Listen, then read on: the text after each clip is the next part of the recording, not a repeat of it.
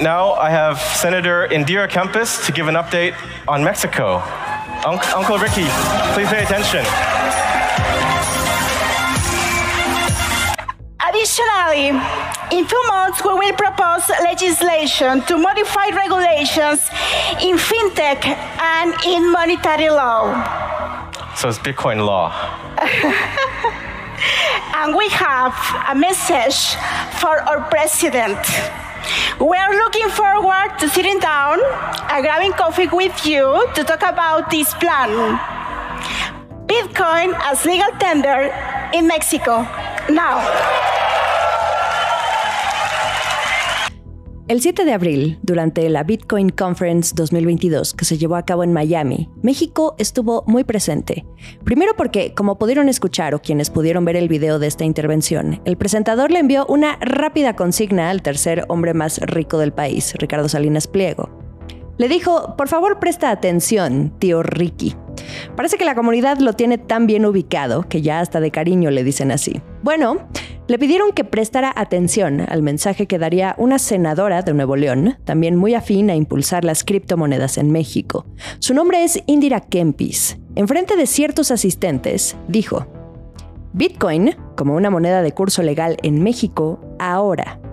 Supo levantar el aplauso y vitorio del público. Pero esto no es un hecho, es solo una intención. Un objetivo que forma parte de la agenda de esta senadora y de otro grupo entusiasta al que le gustaría ver seguir el mismo camino que tomó El Salvador y el presidente Nayib Bukele el año pasado, aún con todos sus retos. En pocas palabras, la senadora Kempis busca una reunión con el presidente López Obrador para discutir este plan. Sin embargo, su petición ocurre en un momento en que las autoridades financieras mexicanas, me refiero a Banco de México, la Secretaría de Hacienda y la Comisión Nacional Bancaria y de Valores, muestran una postura estricta y como lo han dicho, de sana distancia con las criptomonedas.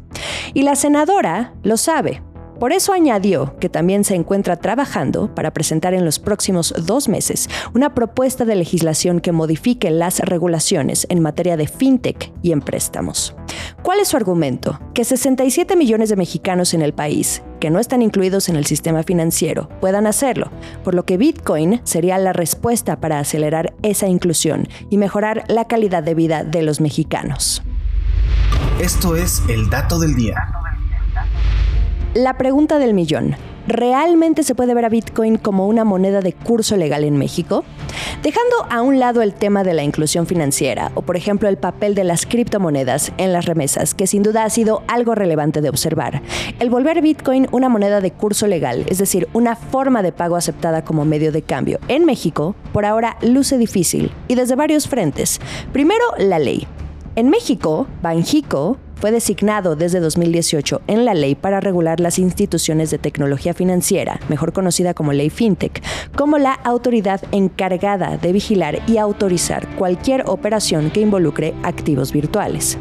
En el tercer capítulo de esta ley, en su artículo 30, se establece que en ningún caso se entenderá como activo virtual la moneda de curso legal en territorio nacional, las divisas ni cualquier otro activo denominado en moneda de curso legal o en divisas.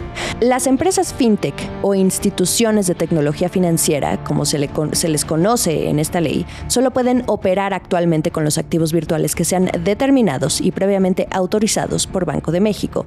Es decir, puede haber intercambio entre cuentas personales, por eso existen empresas como Bitso o Volavit, pero de ahí a utilizarlas en otro tipo de operaciones financieras es donde ya aparece el primer obstáculo. En otras noticias. Va un ejemplo. En junio de 2021, el empresario Ricardo Salinas Pliego publicó en su cuenta de Twitter a modo de respuesta a otro empresario, fundador de MicroStrategy, Michael Saylor, que recomendaba el uso de Bitcoin y que Banco Azteca, que es el negocio financiero de Grupo Electra, del que es dueño, estaba trabajando para ser el primer banco en México en aceptar la criptomoneda. Banjico, en los últimos años, ha optado por un bajo perfil en los asuntos de activos digitales y la industria de criptomonedas también. Sin embargo, siempre ha dejado clara su postura cada vez que sea necesario, como lo fue en esa ocasión.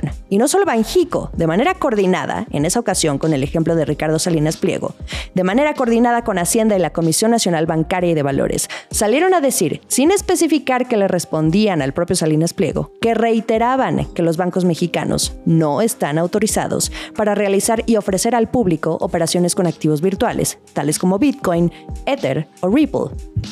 Aquí la senadora Kempis le pide una reunión al presidente López Obrador, pero él también, en una postura ortodoxa, ya ha dado a entender que no está tan abierto a probar con esto. Así lo dijo hace seis meses exactamente, el 14 de octubre del año pasado. Vamos a escuchar.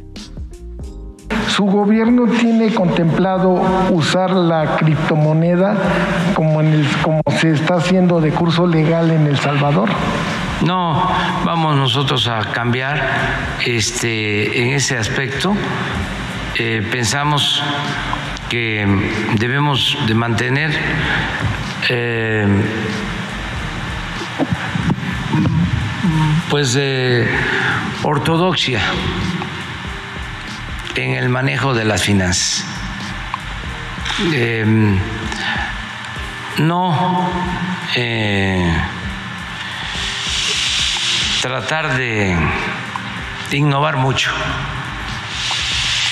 en el manejo financiero.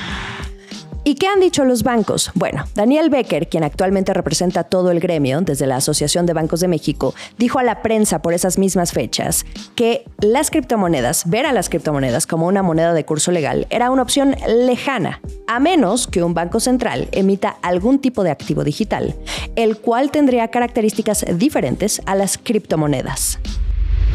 El último sorbo. Finalmente profundicemos en Banjico, el guardián de la moneda. En diciembre de 2021, cuando la gobernadora de Banjico, Victoria Rodríguez, comparecía aún como candidata al puesto que hoy ocupa, la vimos por primera vez abordar el tema, uno que por cierto pasó desapercibido en medio de otras polémicas, pero ella dijo que el Banco Central ya analizaba la implementación de una moneda digital, y ojo con esto, porque moneda digital no es lo mismo que una criptomoneda. Para los bancos centrales, como Banjico, no se deben financiar posiciones apalancadas en criptoactivos y en general no deben también de ofrecerse como un instrumento para la compra-venta. De ahí que digan que las cripto deben tener su propio carril, uno que no se intersecte de ninguna manera con el sistema financiero tradicional. De hecho, me gustaría retomar parte de un episodio que tuvimos hace poco, en diciembre, de lo que el antecesor de Victoria Rodríguez, Alejandro Díaz de León, le dijo a Bloomberg Línea sobre esta diferencia y las monedas digitales. En cuanto al segundo tema de las eh, monedas eh, digitales emitidas por bancos centrales, eh, el Banco de México siempre ha pensado que el desarrollo de los sistemas de pagos es una parte de, la, la labor fundamental del banco. El SPAY, por ejemplo, es un sistema de pagos que funciona los 7 días de la semana, las 24 horas al día, los 365 días del año. Y esto sentimos que nos ha permitido contar con un elemento clave, inclusive ahora con la pandemia, para poder hacer transacciones económicas eh, más ágiles entre negocios y, personas particulares.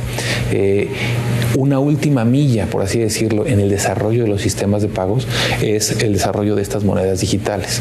Es parte de la agenda del banco. La Junta de Gobierno lo ha revisado eh, hay proyectos que están eh, alineados con el desarrollo de ese tipo de, solución.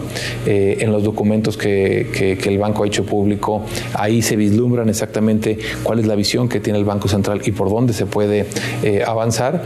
y yo diría que estos, como este tema, como todos los temas importantes que decide el banco, son decisiones de la Junta de Gobierno. Así que, eh, pues ahora sí que hay una visión muy clara por parte de toda la Junta de la importancia de este tipo de soluciones de monedas digitales. En el caso de Banjico, esto aún es visto como una posibilidad y considera una arquitectura que permita ampliar los servicios y funcionalidades que hoy tiene el dinero físico, mientras los entusiastas de Bitcoin, como la senadora Kempis, de quien seguramente estaremos escuchando en los próximos meses con estas propuestas que trae, no deja de lado la posibilidad de que las criptomonedas puedan hacer lo que el sistema financiero tradicional no ha logrado hasta el momento. Esta fue la estrategia del día, escrito y narrado por Jimena Tolama, producido por Arturo Luna y Daniel Hernández. Que tengas un día muy productivo.